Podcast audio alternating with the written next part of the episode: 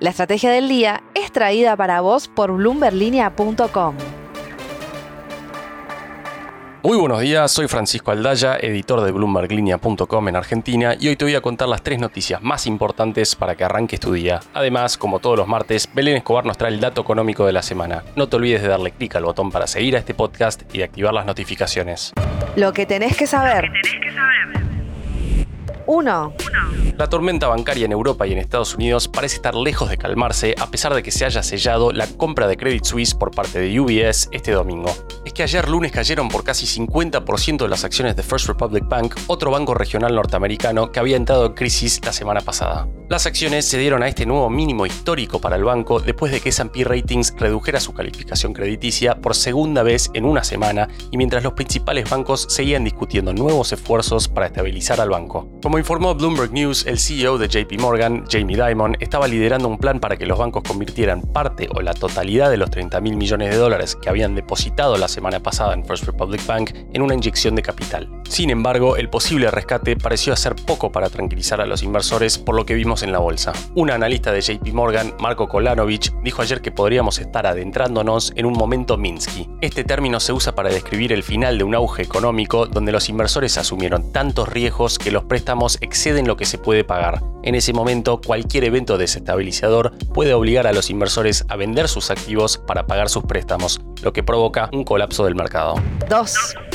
Pasando a la Argentina, el Banco Central vendió ayer 261 millones de dólares en el mercado de cambios y superó así la marca de 2.000 millones de dólares en ventas durante el 2023. Concretamente, la autoridad monetaria que preside Miguel Pese acumula un rojo de 2.222 millones de dólares en lo que va del año. Esto en un día en el que ingresaron a las reservas poco menos de 700 millones de dólares en préstamos de la CAF y el Banco Centroamericano de Integración Económica. Según las estimaciones de Sebastián Menescaldi, que es economista de la consultora EcoGo, las reservas internacionales netas se ubican hoy en 1.270 millones de dólares y podrían pasar a ser negativas mañana mismo por pagos al FMI. Ya parece casi descartadísima entonces la posibilidad de alcanzar la meta de los 7.825 millones de dólares en las arcas del Banco Central para fin de este mes, como el gobierno había acordado con el fondo. ¿Se vendrá un dólar soja 3? Por lo pronto, ayer desde el Ministerio de Economía, fuentes oficiales me descartaron la posibilidad de un desdoblamiento en un futuro cercano. 3. Misma cordillera, pero miles de millones de dólares de diferencia. ¿Sabías que Argentina tiene 20 proyectos de minas de cobre, pero que hoy ninguno está produciendo? Mientras tanto, del otro lado de los Andes, Chile exporta 50 mil millones de dólares por año de este metal clave en el mundo y que seguirá siendo clave en la transición energética. Pero hay motivo para ilusionarse. Si los proyectos argentinos avanzan, el gobierno calcula que para el 2030 vamos a estar exportando cerca de 8 mil millones de dólares con un potencial eventual de llegar a los 10 mil millones de dólares. No es una cifra menor, de hecho representaría una sexta parte de las exportaciones totales del campo en 2022 y sería una manera de diversificar el perfil exportador de Argentina para no depender tanto del clima, por lo pronto. No se pierdan una gran nota hoy de Mariano Espina sobre este tema en bloomberglinea.com. Antes de pasar al dato económico, veamos rápidamente cómo van a abrir los mercados este martes. El S&P Merval bajó 0,3% ayer, fue una jornada bien roja para las acciones argentinas en Wall Street, con bajas de hasta 4,2% para Denor y solo 5 subas de hasta 5,5% para despegar. El dólar blue cerró ayer en 386 pesos, el MEP en 387 y el contado con liqui cerca de los 402 pesos. El dato económico. Y ahora Belén Escobar, contanos por favor qué está pasando en la economía argentina.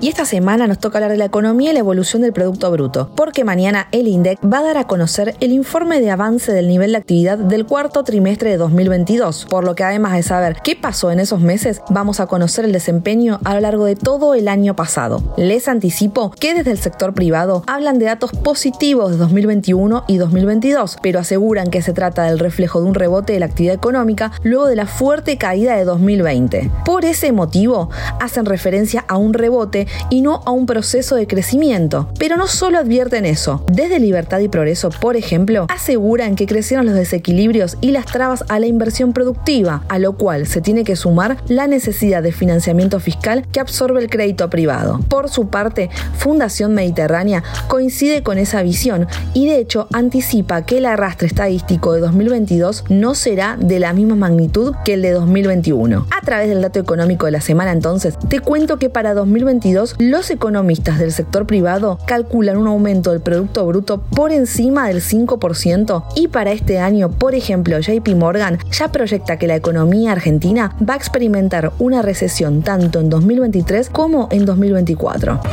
La frase del día. Antes de irnos, escuchemos lo que dijo ayer Javier Milei en una charla que dio en la Universidad Austral. La convertibilidad era una regla dura, clara, que todo el mundo entendía y logró el objetivo, que era bajar la inflación. Fue el programa de estabilización más exitoso de la historia argentina. El crawling peg también es una regla dura, pero claramente no tiene incidencia en lo que pueda ocurrir con los dólares paralelos. Esto fue un nuevo capítulo de la Estrategia del Día Argentina. Yo soy Francisco Aldaya, editor de Bloomberg Línea, y me podés seguir en Twitter en arroba franaldaya. No se olviden de darle clic al botón para seguir a este podcast y a la campanita para que se enteren al instante cada vez que sale un capítulo de lunes a viernes. Espero que tengas una gran jornada productiva.